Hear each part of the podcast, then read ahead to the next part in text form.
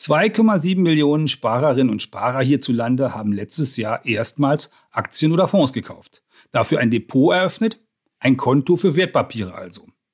Ich dachte, wir hätten Corona-Krise. Tja, in der Krise, da haben natürlich viele finanzielle Probleme gehabt. Aber es gab eben auch viele Menschen, die besonders gut sparen konnten. Und wenn du, liebe Zuhörerin, lieber Zuhörer, so jemand bist und drüber nachdenkst, wie du das einfach und günstig machen kannst mit dem Konto für Fonds, für Aktien, vor allem für ETFs, für die besonders günstigen Fonds, dann ist dieser Podcast genau das Richtige für dich. Ja, lieber Hendrik, ihr habt wochenlang, ja monatelang euch durch die Daten gefräst, um die preiswertesten Depots für klassische Bankkunden, aber auch die neuen, besonders preiswerten Broker zu finden. So heißen solche Wertpapierhändler, die dir ein Konto machen. Darüber reden wir in dieser Folge Nummer 71. Wir, das sind diesmal Hendrik Burs, hallo. Und Hermann Josef Tenhagen.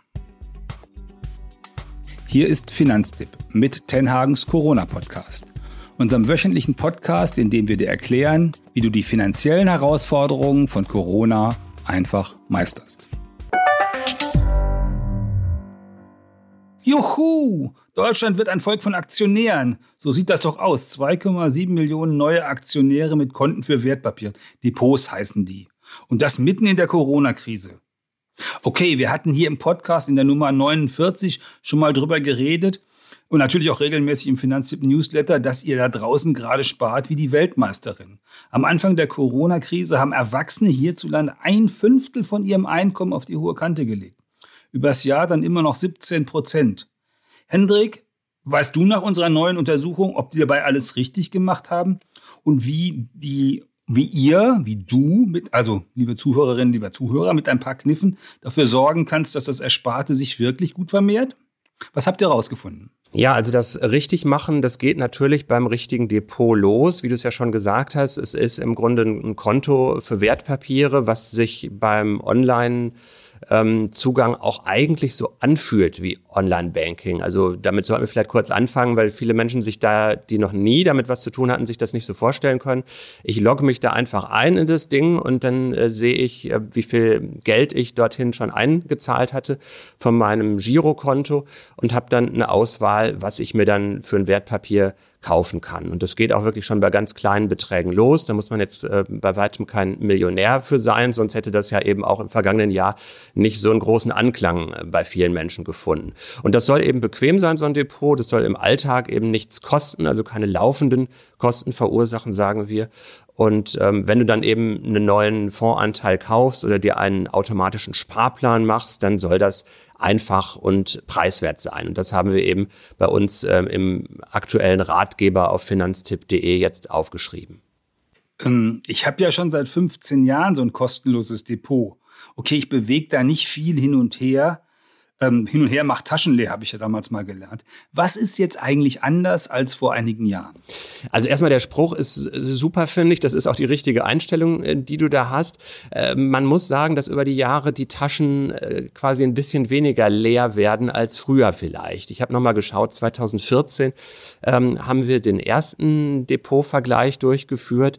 Ähm, da gab es noch so Preismodelle, dass man auf jeden Fall beim günstigsten Anbieter knapp sechs Euro an Transaktionskosten, so heißt es, zahlen muss, wenn man eben etwas Neues sich ins Depot legen möchte. Ähm, und heute kommst du locker durch, ähm, wirklich mit 0,00 Euro. Erstmal keine laufenden Gebühren, habe ich schon erwähnt, aber auch bei den günstigsten Anbietern überhaupt keine Nebenkosten mehr für den eigentlichen Kaufvorgang. Und es gibt eben ganz viele verschiedene Depotmodelle mittlerweile. Es gibt immer bessere und auch nutzerfreundliche Apps fürs Smartphone, über die man das dann auch bedienen kann. Das war eben vor ein paar Jahren noch gar nicht so. Ähm, es gibt zum Beispiel jetzt mittlerweile eine Art Abo-Modell, also so wie ich weiß nicht, Netflix oder wie eine Dauerkarte, wenn man wieder ins Freibad äh, kann. Also du kannst dann unbegrenzt oft handeln. Ob das wiederum jetzt für alle die beste Idee ist, das wage ich zwar nochmal zu bezweifeln, aber das gibt es auf jeden Fall als Innovation. Und so hast du halt für ganz viele verschiedene Bedürfnisse unterschiedliche Produkte. Das heißt, das beste Depot ist nicht für jeden gleich. Es gibt also unterschiedliche Depots, die jeweils für bestimmte Gruppen die besten sind? Ja, so könnte man das sagen. Also zum einen gibt es ja unterschiedliche Arten von ähm, Unternehmen, die sowas anbieten. Die sogenannten Broker, du hast es erwähnt, die dann oft spezialisiert sind, die manchmal auch ähm, wie so eine Art ähm, Vermittler tätig sind und im Hintergrund ist eigentlich eine Bank. Also so ein bisschen wie vielleicht beim Handymarkt, wo du ja nicht unbedingt nur zum Originalnetzbetreiber kannst, sondern auch zu einer anderen Firma, die dir dann günstige Konditionen macht und eine eigene Oberfläche hat. Sowas gibt es auch beim ähm, beim Brokermarkt. Und dann gibt es eben die Direktbanken, also die es ja auch schon jetzt seit ähm, zwei Jahrzehnten ungefähr gibt, ähm, ING oder DKB oder so, die auch Depots anbieten. Und natürlich auch die klassischen Filialbanken, also wo du dann den Berater vor Ort in der Filiale anrufen könntest. Aber diesen ähm, Service, den muss man dann allerdings mitbezahlen. Und deswegen ist es wichtig, dass ähm, ihr euch erstmal einen Überblick verschafft, ähm, auch mit uns eben mit Finanztipp und dann das richtige Plätzchen für euer Depot findet. Okay, also das heißt, wenn du jetzt ein bequemer Mensch, lieber Hörer, liebe Hörerin bist, äh, dann sagen wir dir, wie das geht bei so einer Direktbank. Wenn du ganz modern und ganz sparsam sein willst, dann kannst du dir das Depot über so einen Broker zulegen. Da sagen wir dir auch, wie das geht. Und äh, von der, von der Filialbank-Variante würden wir doch im Kern abraten, nicht so sehr, weil das nicht funktioniert, sondern einfach, weil es in vielen Fällen teuer ist, oder? Es ist in vielen Fällen teuer, in der Tat. Ähm, die Kostenunterschiede zu der klassischen Filialbank, die können da sehr groß sein. Können, sage ich deswegen, weil es eben nicht die Sparkasse oder die Volksbank beispielsweise gibt, sondern da ja in jeder Region andere Konditionen gelten. Aber wir haben das mal am Beispiel der Sparkasse München, also wirklich mal ganz willkürlich eine Sparkasse rausgepickt und mal geschaut, was passiert, wenn du dir für 5000 Euro ein Wertpapier kaufst und das dann zehn Jahre lang liegen lassen möchtest.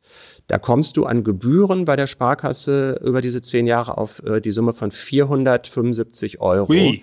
Also du zahlst erstmal für den eigentlichen Kauf 25 Euro plus Spesen und dann äh, wird da eben für die Verwahrung was fällig. 45 Euro pro Jahr und das läppert sich dann eben über die Jahre.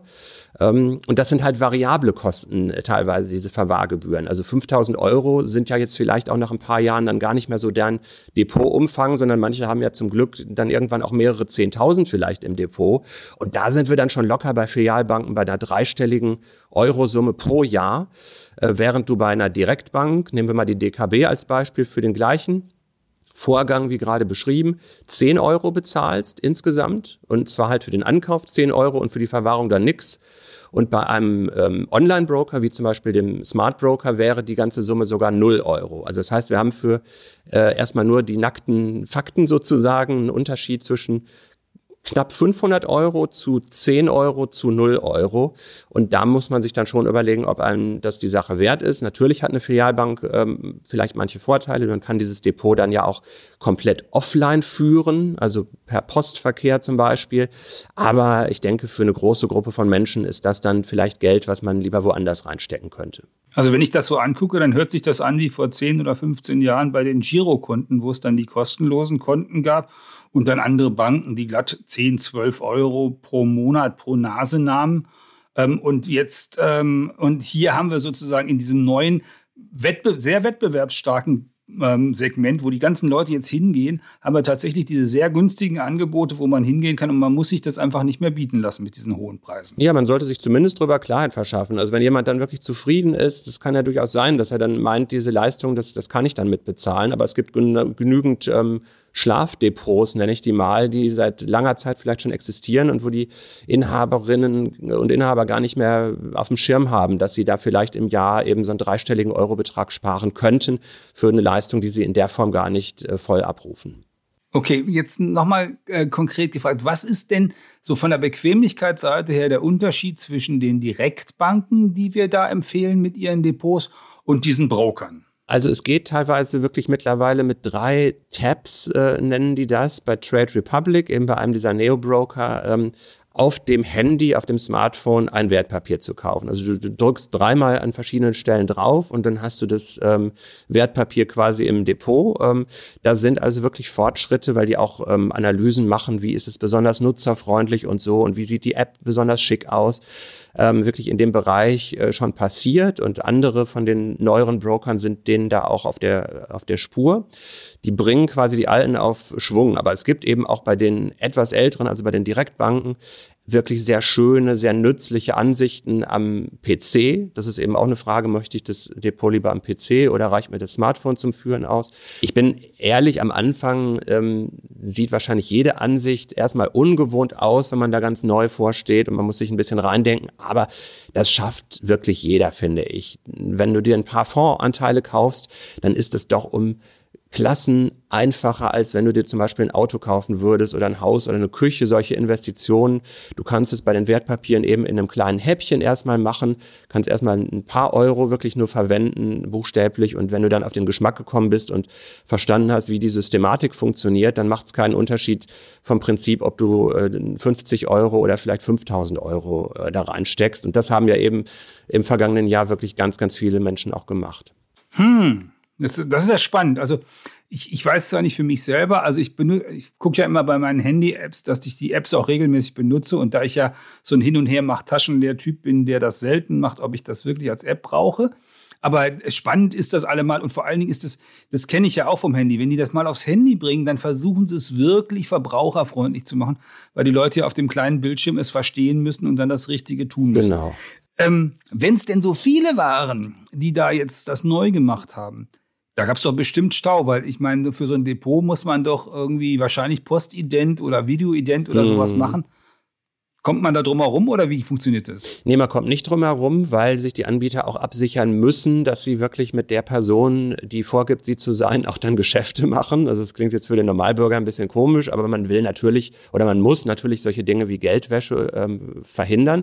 Deswegen muss man sich ausweisen und da gab es in der letzten Zeit gerade bei den neueren Anbietern den einen oder anderen Stau. Also zum einen gab es Engpässe bei der Post, ähm, die war zwar meist offen, wenn man da jetzt zur Identifikation hin will, aber äh, hatte dann doch natürlich Warteschlangen, wir kennen es wahrscheinlich aus dem letzten Jahr. Ähm, und dann ist der eine oder andere auch äh, vielleicht nicht extra wegen so einer Sache noch zur Post gegangen, weil wir ja Kontakte reduzieren müssen. Die Alternative ist aber Videoverfahren über die Smartphone-Kamera oder über den Laptop, wenn der eine Kamera hat. Da musst du halt mit einem Callcenter-Menschen sprechen und deinen Ausweis ein bisschen hin und her schwenken, damit der sich vergewissern kann, dass die Sicherheitsmerkmale stimmen. Und ähm, das hat hier und da einen Stau tatsächlich gegeben, weil diese ähm, Callcenter auch nicht beliebig schnell aufgestockt werden können. Und es gab Depotüberträge auf neue Anbieter, die dann auch noch für ein bisschen mehr Stau gesorgt haben. Ähm, und solche Wirbel wie GameStop-Aktie jetzt Anfang des Jahres, wo auch nochmal Leute ein Depot eröffnen wollten. Hm. Aber das wird sich, denke ich, wieder rütteln. Und wenn wirklich so ein Stau dann dir unterkommen sollte, äh, keine Panik, das lässt sich alles klären. Ähm, morgen ist sozusagen dann auch noch ein Tag, den man abwarten kann, solange man das jetzt nicht auf die ganz lange Bank schiebt mit der Depoteröffnung. Und wenn mich ein Anbieter jetzt mal so ganz offensichtlich gar nicht haben will, dann kann ich natürlich oder sollte ich wahrscheinlich zu einer Alternative greifen. Ähm, da gibt's im Wettbewerb ja zum Glück äh, mehrere, die wir auch mhm. empfehlen. Und ähm, aber wenn ich wenn ich bei der Bank schon bin, dann muss ich das mit dem Identverfahren nicht machen. Ne? Also wenn ich jetzt zum Beispiel bei einer der Direktbanken wäre, ähm, genau. Ich glaube, DKB, Consors, ING und Comdirect hattet ihr auf der Liste genau. als, als empfehlenswert. Dann kannst du da also wenn du das Konto schon da hast, dann brauchst du das Identverfahren nicht mehr. Genau, da musst du den Sermon nicht wieder von ganz vorne machen. Du musst vielleicht die eine oder andere Angabe noch nachreichen, ähm, aber grundsätzlich kennen die dich ja eben als Kundin oder Kunde schon. Okay. Wie lange braucht das Ganze denn von so einer Einrichtung? Also wie viele Minuten, Stunden, Tage? Also wir haben die Anbieter natürlich bei unserer Erhebung das auch ähm, gefragt. Äh, das sind dann immer gewisse Durchschnittswerte, die die einem rückmelden, wo man jetzt nicht jeden Tag immer unbedingt mit rechnen kann. Aber ich habe selber erlebt, als ich ein Testdepot bei Trade Republic eröffnet habe, das war wirklich in 15 Minuten gegessen. Also es läuft komplett übers Oi. Handy, über die App an sich äh, wird man mit diesem Callcenter verbunden und dann steht das Ding in ein paar Minuten. Bei den anderen ging es aber auch recht flott von wenigen Tagen. Ähm, dann kommt vielleicht noch mal ein Brief Brief mit Zugangsdaten oder so bis Pi mal Daumen anderthalb bis zwei Wochen. Dann steht eben das Depot. Ähm, dann muss ich natürlich noch Geld drauf ähm, überweisen, damit ich mir die ersten Wertpapiere kaufen kann. Das ist halt dann ein ganz normaler Überweisungsvorgang, der so einen Bankarbeitstag dauert. Eine Ausnahme gibt es noch bei dieser Geschwindigkeitsfrage. In der letzten Zeit äh, Smart Broker, da hat es teilweise mehrere Wochen gedauert äh, mit der Eröffnung. Aber auch da ist das Ziel, haben sie uns auch nochmal gesagt, wenige Tage sollte man anpeilen als Anbieter. Ich denke, dahin kommt es auch wieder zurück, wenn dieser Berg ähm, der Neukunden abgearbeitet ist. Okay. Ähm, ich habe ihr habt sieben Anbieter, habe ich erfahren, aus den 26, die ihr euch detailliert angeguckt habt, ausgewählt. Drei solche Broker und vier Banken. Wer sind denn diese glorreichen sieben? Genau, ich gehe mal kurz da durch. Man kann das natürlich dann alles oder ihr könnt das alles nachlesen ähm, bei uns bei Finanztipp, wenn man sich das jetzt nicht alles so schnell merken kann. Aber eine der neuen Empfehlungen heißt Scalable Capital. Das ist ein Unternehmen, was es seit ein paar Jahren erstmal als Robo-Advisor gibt, also die digitale Vermögensverwaltung machen und neu bieten sie eben jetzt auch einen, äh, ein Wertpapierdepot an. Ähm, und das ist sehr günstig. Der erste Sparplan, den du einrichtest, der ist immer gebührenfrei. Und auch die Gebühren, die ansonsten anfallen würden, äh, sind eher symbolisch. Also wenn du jetzt noch einen zweiten Sparplan machst, dann würde der 99 Cent pro Rate kosten. Oder wenn du mal einzeln äh, einen Schwung kaufen möchtest, an äh, Aktien beispielsweise 99 Cent. Und es gibt ganz viele ETFs komplett ohne Kaufkosten. Da sind auch die wichtigen, die wir bei Finanztipp empfehlen, dabei. Also das ist ein. Oh, das ist ja super. Genau, das ist ein ein empfehlenswerter Anbieter, Scalable. Ähm, wir haben noch eben zwei andere Broker, ähm, die wir auch bisher schon empfohlen hatten. Trade Republic habe ich ja schon ein paar Mal von erzählt, die nur die App-Lösung haben und die jetzt ihr Angebot ähm, an handelbaren Papieren nochmal deutlich aufgestockt haben. Am Anfang hatten die eigentlich nur eine große ETF-Marke, aber jetzt sind da noch ein paar dazugekommen. Das sind also auch günstige Gebühren für 1 äh, Euro Einzelkäufe und 0 Euro Sparpläne. Und Smart Broker ist auch noch, ähm, auch gerade schon erwähnt, eigentlich ein sehr solider Anbieter, der vor allen Dingen ein unheimlich breites äh, Potpourri an verschiedenen Handelsplätzen hat. Also das ist für den einen oder anderen vielleicht ganz schön, dass du eben im Zweifel auch mal zur ganz großen Frankfurter Börse gehen kannst und nicht zu einer Regionalbörse, wie es die anderen neuen ähm, Broker meistens haben. So, das sind die drei. Okay, also das waren jetzt äh, die, das waren jetzt die drei Broker. Und genau. wer sind die genau. Banken? Und bei den Banken ist äh, eine zurückgekehrt ähm, zu unseren Empfehlungen, die ING. Ähm, die haben nämlich folgenden Schritt gemacht: Die werden ab April ähm, für alle Sparpläne die Gebühren streichen, also für ETF-Sparpläne. Also das ist für eine Direktbank wirklich auch eine Neuheit, ähm, dass du da eben auch nicht mehr auf die ähm, laufenden ähm, Nebenkosten achten müsstest. Und mhm. Dann ist äh, bei der ING gibt's noch, finde ich eigentlich eher so ein Gag, dass du den Sparplan wirklich schon mit einem einzigen Euro pro Monat starten könntest. Äh, sonst ist meistens 25 oder 50 Euro so die Untergrenze. Aber das ist, ähm, ja, wie gesagt, zum Ausprobieren sicher super. Aber wenn man sich dann mal überlegt, 12 Euro im ganzen Jahr ansparen, ich glaube, so weit kommt man dann da doch nicht mit. Das stimmt. Du hast ja eben gesagt, dass, äh, ihr habt da sozusagen nach Kriterien genau. das angeguckt. Was sind denn die wichtigsten Kriterien? Wenn du sagst, also das eine ist, also das ist ja super, dass du jeden Sparplan im Grunde auf die ETFs da kostenlos machen kannst. Das andere ist eher so ein Gag.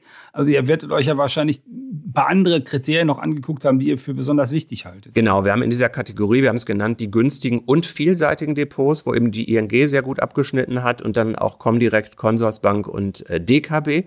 Da haben wir halt geguckt, dass wir möglichst diese Gags so ein bisschen ausfiltern, sondern möglichst Merkmale äh, bewerten, die man auch realistischerweise ähm, mal brauchen kann. Zum Beispiel, dass es wirklich die äh, Vergünstigungen bei ETFs geben muss oder wirklich sehr niedrige Kosten, ähm, dann, dass man sowas wie einen Freistellungsauftrag für die Steuer online einreichen kann und den nicht erst per Post hinschicken muss, dass du ähm, auch ähm, mal die Sparrate beliebig online abändern kannst oder auch ein Kinderdepot auf Wunsch anlegen könntest oder ein Gemeinschaftsdepot mit ähm, Partner oder Ehefrau ähm, und äh, dass du mhm. auch den Service über mehrere Kanäle nutzen kannst. Das sind alles so Kriterien und da sind dann eben diese ähm, genannten Direktbanken besonders gut bei ähm, in unserer Liste dargestanden.